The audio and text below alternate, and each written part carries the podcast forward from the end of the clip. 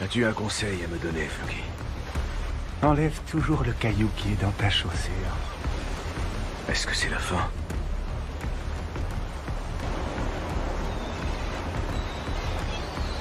L'origine de l'expression brûle tes bateaux nous ramène à l'ancien temps, à une époque où les combattants, les guerriers et les soldats courageux planifiaient pour atteindre leur objectif. L'histoire la plus connue remonte à 1519, quand le chef de guerre espagnol du nom d'Hernán Cortés débarqua au Mexique pour conquérir l'Empire aztèque.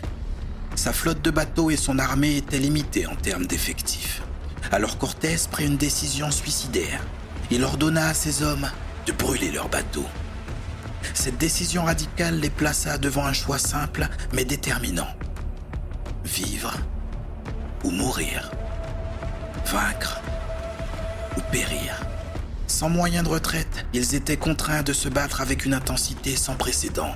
Et finalement, ils réussirent à renverser un empire puissant. Depuis ce jour, cette décision est devenue le symbole même de l'engagement ultime pour atteindre un objectif.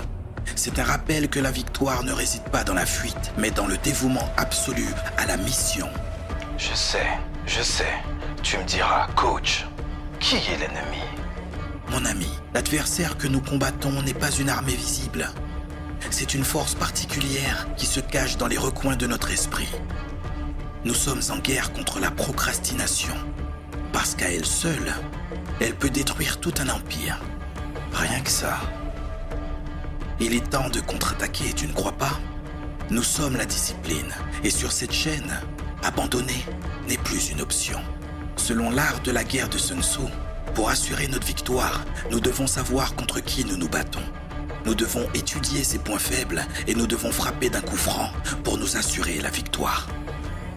Puisque nous défions la procrastination, nous devons savoir que notre ennemi existe depuis l'aube de l'humanité.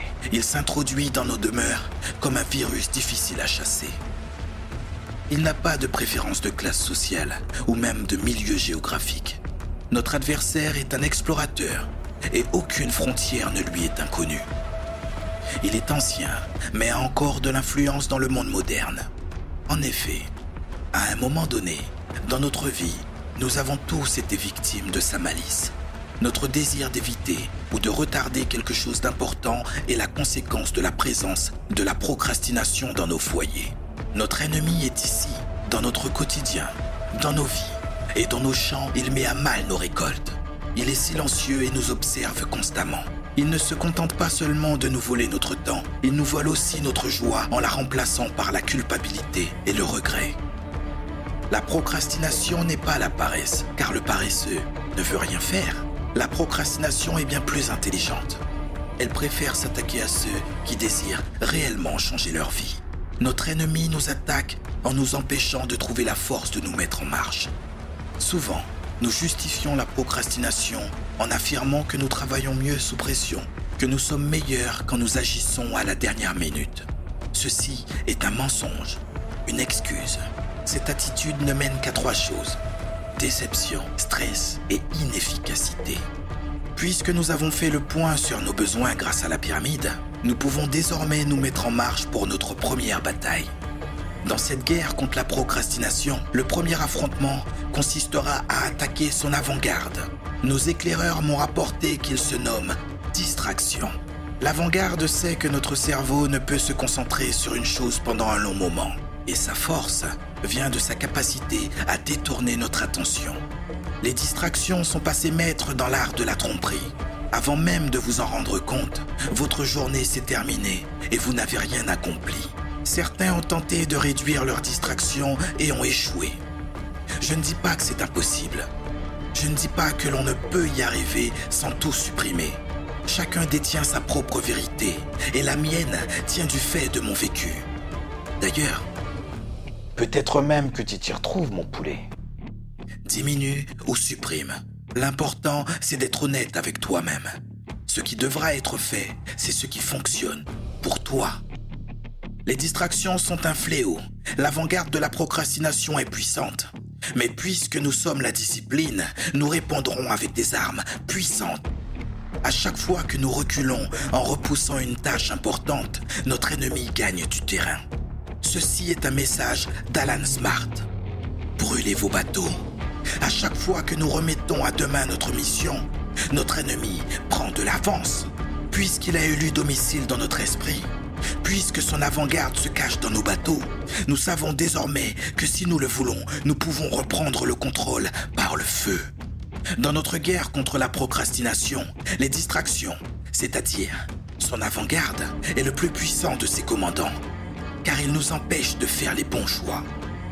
Il nous empêche de vivre la vie que nous avons toujours voulu vivre.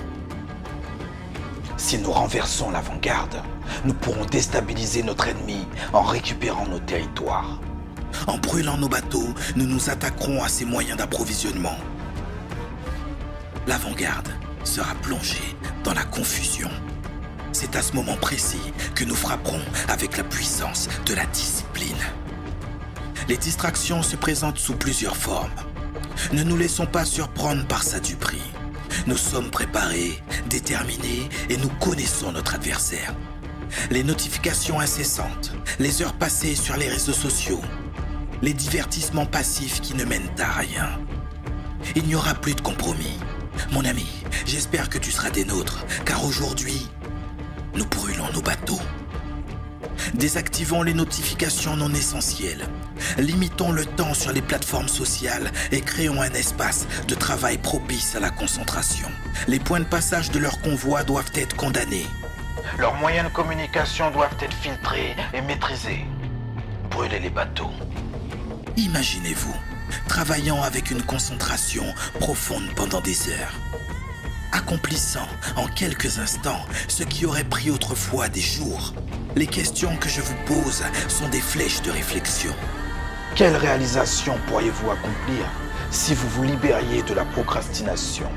Comment vous sentiriez-vous en maîtrisant votre temps et en avançant à coup sûr vers vos objectifs? En osant vous lever pour aller chasser vos rêves Rien n'est facile tant qu'on ne l'a pas rendu facile. En brûlant nos bateaux, nous serons poussés dans nos retranchements. En supprimant toutes ces tentations, notre seule option Sera d'avancer encore et encore. Si nous remportons cette bataille contre l'avant-garde, si nous supprimons les distractions, nous ne pourrons que nous surpasser.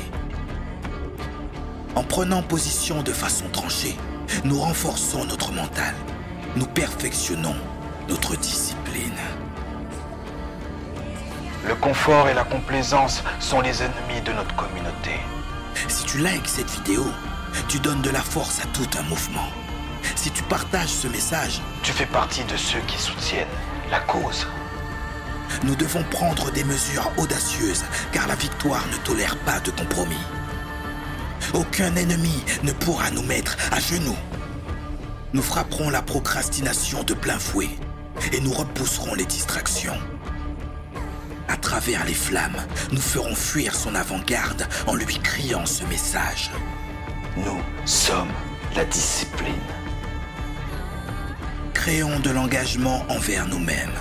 Focalisons-nous sur l'essentiel.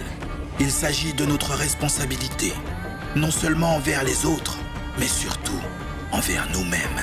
Nous ne sommes peut-être pas confrontés à la mort imminente, mais nous pouvons créer un sentiment d'urgence en prenant des décisions rapides et en faisant des choix stratégiques. Peu importe ton histoire, ton vécu, ton passé, tes problèmes du présent et tes inquiétudes du futur, tout se joue ici et maintenant, car nous sommes toujours en guerre. Fais un choix. Lève-toi. Fais-le. À très vite, mon ami.